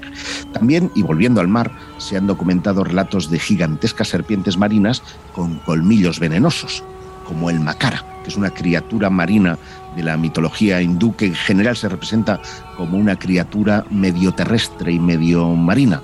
La parte superior de su torso suele presentar una constitución de un animal terrestre, tal como un elefante, un ciervo o un venado, pero la inferior tiene una cola. Y ahora No, no te preocupes, que ya hemos, chiste ya hemos- ya hemos hecho muchos. y para terminar, en la mitología griega se habla también del hipocampo, un caballo marino que eh, desde la parte inferior del cuerpo tiene forma eh, y cola de pez y que arrastraba los eh, carros de Poseidón. Se dice que eran herbívoros y que se alimentaban de algas. Este parece ser, aparece además en poemas eh, de Homero como el símbolo de Poseidón cuya carroza, insisto, era tirada sobre una superficie de los os- océanos por estos hermosos Es corceles. curioso, es curioso cómo la mitología, mitología que en muchos casos y en muchas partes del planeta es dada como auténtica, se repite en pueblos que no coincidieron ni geográficamente ni cronológicamente. Cuando hablabas de la serpiente gigante me ha venido a la cabeza, la, seguramente tú, Josep, has oído hablar de ella, de la Yakumama. La Yakumama es la gran anaconda que teóricamente habita en, las selvas, las selvas selvas. amazónicas. Eh, allí, bueno, pues los nativos creen fervientemente en ella y además no solo eso, junto con los bufeos del agua, que son los tiburones, no, perdón, los delfines de río, delfines más bien feitos, de color rosado, dicen que en noches de luna llena pues se convierten en personas que acuden a las tribus que hay en la zona y se llevan especialmente a las doncellas vírgenes. Se las llevan y evidentemente no desa- desaparecen. Por eso me confundieron a mí en el Amazonas con un delfín de estos. Y no es coña, porque consideran que los occidentales eh, vienen a robarles a las chicas. Hay que tener... Los está partiendo el... No, no me estoy partiendo, es que estaba pensando cómo tomarme esto. Estaba pensando, después de decir que venían a llevarse a doncellas vírgenes, que tú digas que te confundieron con un bufeo. Bueno, en fin, vamos a dejarlo ahí. Saber qué Vamos a dejarlo ahí, porque en fin, Josep siempre, siempre nos sorprende. Siempre, siempre, siempre, siempre. Si estamos hablando de criaturas del mar, de mitología, quién sabe si basada en algo real que nos hace remontarnos a un pasado muy remoto, yo creo que sí hay unas criaturas que habitaron supuestamente dentro de la mitología. Los siete mares, Laura, esas fueron las sirenas. Bueno, las sirenas se consideraba antiguamente, la mitología decía que eran seres casi demoníacos que embrujaban con sus cantos a los marineros para terminar asesinándonos. De todas maneras, es verdad que a principios de julio de 2012 saltó todas las alarmas con un documental que era, de hecho, un docu-reality, pero que muchos creyeron que era realmente auténtico, donde se hablaba precisamente de la posible existencia de estos animales. De hecho, acusaron a, a la NOAA de esconder pruebas del hallazgo del cadáver precisamente de uno de estos seres. Claro, la NOAA, pues evidentemente tuvo que, que emitir un extraño comunicado negando pues todos esos hechos y diciendo que jamás habían tenido constancia, desde luego, de la, de la existencia de Perdona, Laura, hay que decir. Hay que decir que la NOAA es la Administración Nacional de Océanos y Atmósferas de los Estados Unidos, lo que vendría a ser en España una especie de Servicio Sí, sí, sí, Nacional sí, de Meteorología. Bueno, el caso es que el documental que se llamaba Sirenas, mito o realidad, pues lo que hizo fue levantar eh, la liebre de un tema que siempre ha apasionado, que siempre ha estado entre el mito y la realidad. Y bueno, sobre todo viene basado por la teoría de, los, de lo que llamamos BUP, que son los BUPs. Los BUPs son eh, algo así como, sería como los ovnis si lo trasladáramos al espacio, ¿no? Son ruidos de origen oceánico no identificado, y que además esto sí que es real, o sea, son ruidos que no se sabe bien bien de dónde proceden y que han querido asociar en este documental y en otros posteriores a ese posible ruido que podrían emitir pues, estos seres, las sirenas. De hecho, ha habido un documental más actual donde nuevamente el tema ha salido otra vez a la palestra en este caso hablando pues, de unas investigaciones submarinas a mil metros de profundidad en las crestas montañosas de, Jan Mayer en el mar de Noruega, durante prospecciones marinas que se realizan para las plataformas petrolíferas y donde se afirmaba pues que después de unas escuchas volvieron a aparecer estos ruidos inquietantes y de hecho que algo chocó, digamos, contra el submarino que iba a esas profundidades. El caso es que en este caso, según cuentan, eh, el equipo pertenecía a, bueno, era un equipo de daneses, pero que trabajaban para los islandeses eh, y que, eh, pues bueno, se vieron como también cohibidos a cualquier hipótesis que plantearan sobre la posible origen de esos ruidos o del ser con el que habían topado. De hecho, posteriormente, al ver, dice en el primer documental, eh, pues quisieron hacer prospecciones por su cuenta y riesgo, utilizando como cebo estos sonidos que habían grabado en la primera prospección. Y ahí pues aparece un vídeo donde un animal que desde luego parecería, si no una sirena, un bicho desde luego desconocido, topa nuevamente con el submarino y esa grabación pues la sacará en la luz. Sí que es verdad que hay cosas, hay cosas de las que comentan en ese vídeo, como por ejemplo que a raíz de esas investigaciones Groenlandia prohibió las prospecciones marinas en protección de la fauna, marina eh, que son ciertas. Lo que pasa que no creo que sean debidas pues, precisamente a, a, que hayan sirenas exactamente.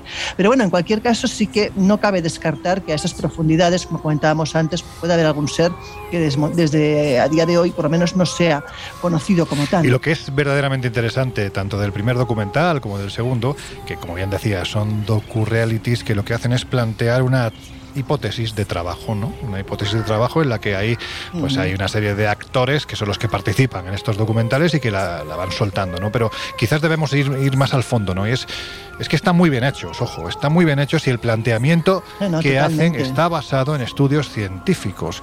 Y esto llama la atención. Pero si tú los pillas a mitad y no sabes que es un documental, sí, puedes llegar a pensar que es un documental de sí, verdad sí, y llegarte a plantear. Ostras, no, es, tanto es así que eh, en este caso la NOA tuvo que hacer un comunicado posterior para decir que se trataba de una, un asunto de ficción. Es decir, pasó un poco como en la Guerra de los Mundos, Exactamente. Mmm, que se creyeron que los alienígenas estaban eh, bajando a la Tierra, pero en este caso se creía firmemente que aquellas imágenes, que aquel documental basado, insisto, en lo que tú decías, eh, Loren, que son datos científicos, eran reales. Y que no, la... no, nos olvidemos de todas maneras que a principios del 19 habían circos como el de Barnum, donde se exponía la sirena de Fiji o donde posteriormente oh. se llegó a comprar una sirena que dudaban de si era o no era auténtica porque era muy parecida precisamente a lo que muestran en estos vídeos, eh, que bueno, que no se llegó a exhibir porque se quemó el circo, pero que era impresionante también, o sea, que, que era algo que se asumía podía ser real en el propio British, en el Museo Británico, tenemos algunas, hay que buscarlas, pero hay algunas expuestas de estas falsas, entre comillas, sirenas que, como bien dice Laura, llegaron a estar presente en, en los... En los bueno, sea como sea, lo cierto es que son documentales que, por lo bien hechos que están y por las hipótesis que plantean más allá, bueno, volvemos a repetir de que sean una ficción, pero las hipótesis que plantean están basadas en argumentos o en investigaciones científicas, bueno, pues son documentales que merece la pena que, que veáis porque lo que dice Laura, si te pillan por la mitad es que te lo acabas creyendo y además lo que decía Josep, se produjo un efecto guerra de los mundos. Es que, o, o, alternativa. o alternativa 3 también, por ejemplo, sí, que habría que hablar, habría que hablar mucho de ello, ¿no? Pero en este caso es que en la NOAA se empezaron a recibir cientos, decenas de miles de, de llamadas, de mensajes, preguntando que si era realmente cierto que las sirenas existían. Es decir, el argumento de esos documentales caló tan hondo en quien lo estaba viendo que llegaron a pensar que efectivamente las sirenas en un tiempo pasado, y quién sabe si presente, provocando ese sonido de boop, bueno, pues eh, estaban precisamente debajo de los, de los siete mares.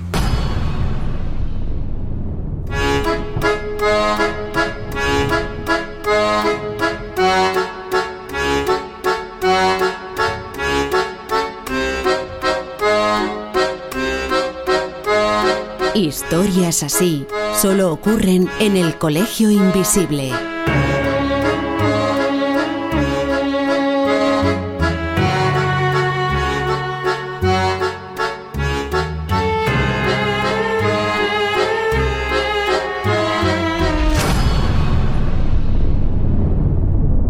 Ain't no sunshine when he's gone.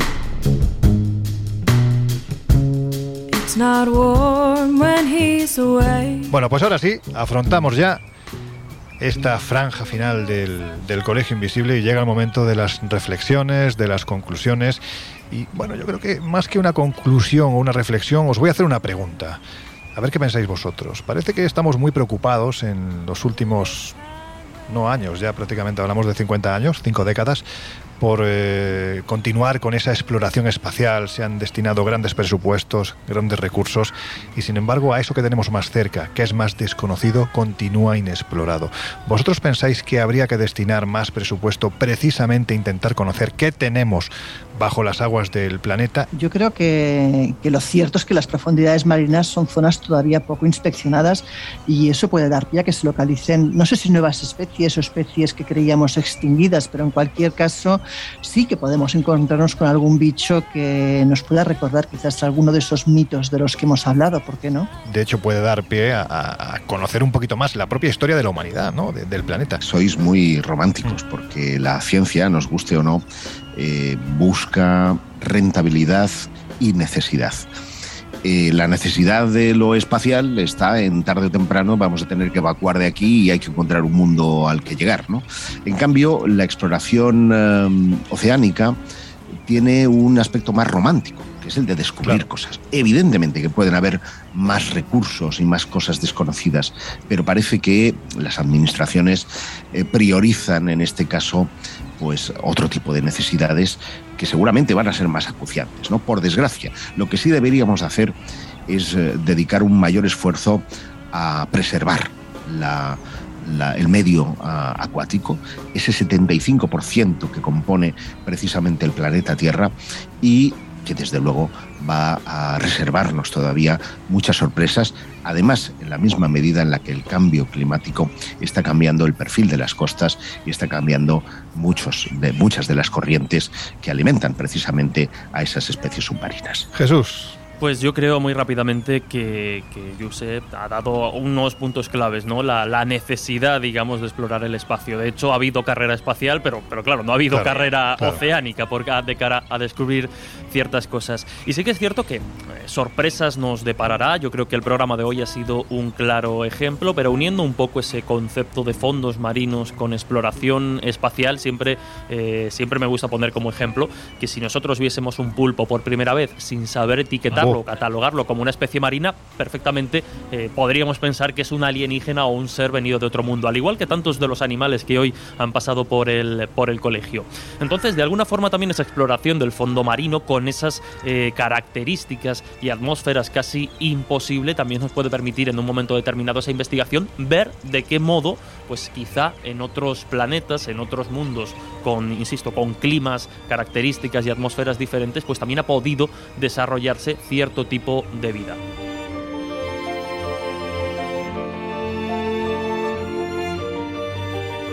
Bueno, pues antes de cerrar las puertas del Colegio Invisible de hoy, vamos a haceros unas recomendaciones. Ya sabéis que en el kiosco de toda la vida tenéis la revista Año Cero Enigmas, que este mes además va muy, muy, muy cargadita de actualidad y de temas que yo creo que nos afectan absolutamente a todos, pero no voy a hacer spoiler.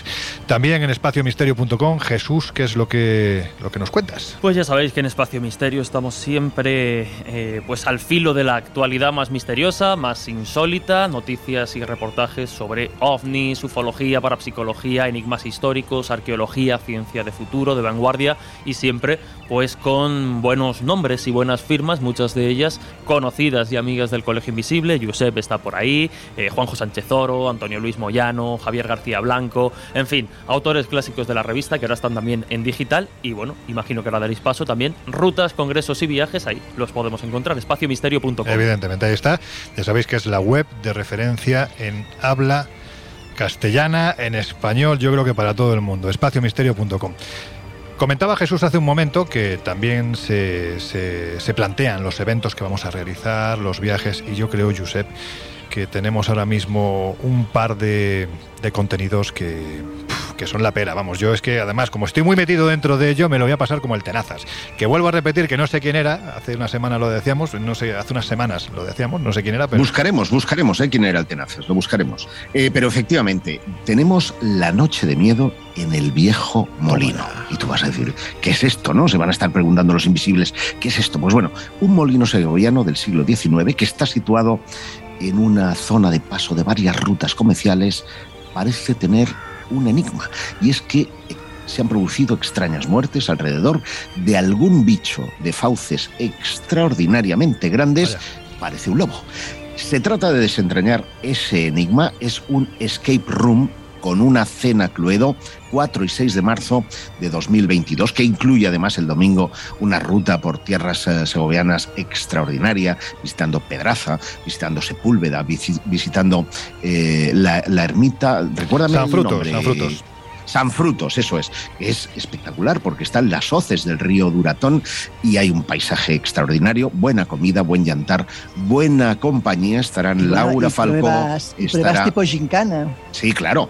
Estará Laura Falcó, estará Lorenzo Fernández Bueno, estará un servidor que durante los días estos antes del, de, la, cena vamos a estar haciendo actividades. No voy a detallar cuáles. Que vayan a viajesprisma.com y las vean porque es una experiencia que nos va a divertir a todos. Y luego, Pero espera, antes, antes, antes de que digas el viaje, simplemente no voy a hacer spoiler, pero sí hay que decir que una de las actividades, retos que se van a poner a los 20 compañeros que se van a acercar, porque no hay más plazas, son 20. Bueno, pues hay que decir que es una auténtica batalla campal. Y no voy a decir más, Josep. Ahora vamos, si quieres, al viaje a Egipto. Pues sí, tenemos el viaje de Semana Santa a Egipto, aventura y misterio en, en esos días eh, que vamos a reunirnos todos, pues por el desierto, por una visita privadísima a la gran pirámide de Keops, a la Esfinge, eh, sin turistas, solo para nosotros, visitando todas las cámaras, algo que ya hicimos si la memoria no me falla, hace dos o tres años y que fue una experiencia maravillosa y que además vamos a tener oportunidad de visitar templos como Abidos, como el de Sete I, vamos a pernoctar en el desierto, el desierto blanco, que ponedlo en internet, veréis qué figuras tan extraordinarias genera la arena ¿eh? con sus Y el cielo, su y el viento. cielo, que es una barbaridad. Y ese cielo, porque vamos a hacer una, unas, una- no sé si vamos a ver ovnis, ¿eh? pero de estrellas, desde luego, Seguro. las vamos a ver para dar y, Y además en un oasis que es, mm, bueno, de los clave, ¿no? El oasis de Bajarilla, que es donde hace unos años se encontraron lo que se ha denominado las 10.000 momias de oro. A ver si yo que no voy me van a llamar diciendo que os han abducido a todos en pleno desierto. Pues mientras no haya sondas anales, porque eso es algo muy habitual en las abducciones. oh my God. Por mi parte, así tenemos portada para el mes que viene. Pues eso ahí lo tenéis. Todos estos datos los podéis encontrar tanto en viajesprisma.com como en espaciomisterio.com.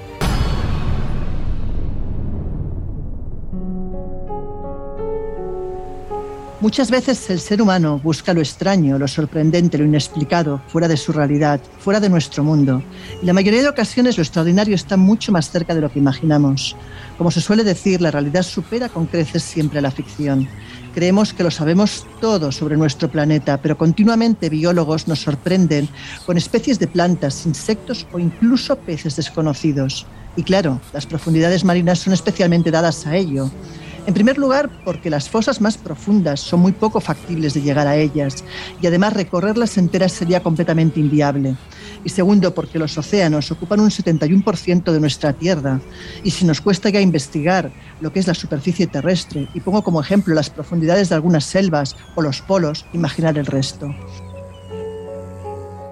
Animales que creíamos extintos, como el celacanto, reaparecen y otros aparecen por primera vez, bien sea gracias a la evolución genética o simplemente porque no se conocían y sus poblaciones son muy pequeñas y sus hábitats pocos transitados. También es cierto que los hombres somos dados a fabular, a crear mitos que antaño servían en algunos casos para explicar catástrofes y en otros para leccionar. Unicornios, dragones, sirenas, minotauros, aras y muchos otros seres de fantasía han llenado libros y libros y alimentado muchos sueños. Pero ¿y si de pronto alguno de ellos estuvo inspirado en algo real? Yo, como a pesar de tener 52 años, todavía quiero preservar esa parte de niño que todos llevamos dentro, quisiera creer que sí.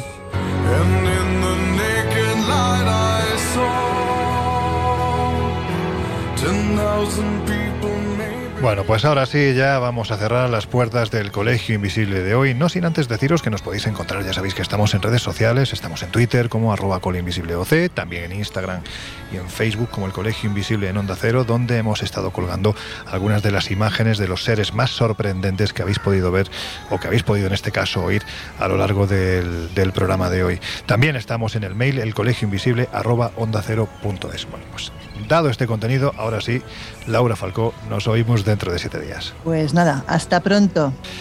Amigo Josep Guijarro, esta noche has dejado conceptos que yo estoy convencido de que van a ser muy difíciles de borrar de la mente de nuestros y nuestras queridas invisibles. Yo todavía estoy huyendo del banco de peces polla. Bueno, pues mientras huyes, nosotros te convocamos de nuevo a la semana que viene. La próxima semana. Jesús Ortega, nada, lo dicho, que un placer como siempre. Como siempre, equipo. Hasta la Oye, próxima. te has puesto un poco rojito, ¿eh? He Ante cogido- el sol, me, me he algo- quemado, me he sí. quemado. Y además me voy con el, con el oído fastidiado por la presión también. que voy como un abuelete. Bueno, es el viejo joven del equipo. A vosotros ya os dejamos con José Luis Salas, con todo su equipo y con sus no sonoras. Nosotros regresamos dentro de una semana, volvemos a abrir las puertas del Colegio Invisible desde un destino que vais a alucinar. Hasta entonces, pues que seáis muy felices.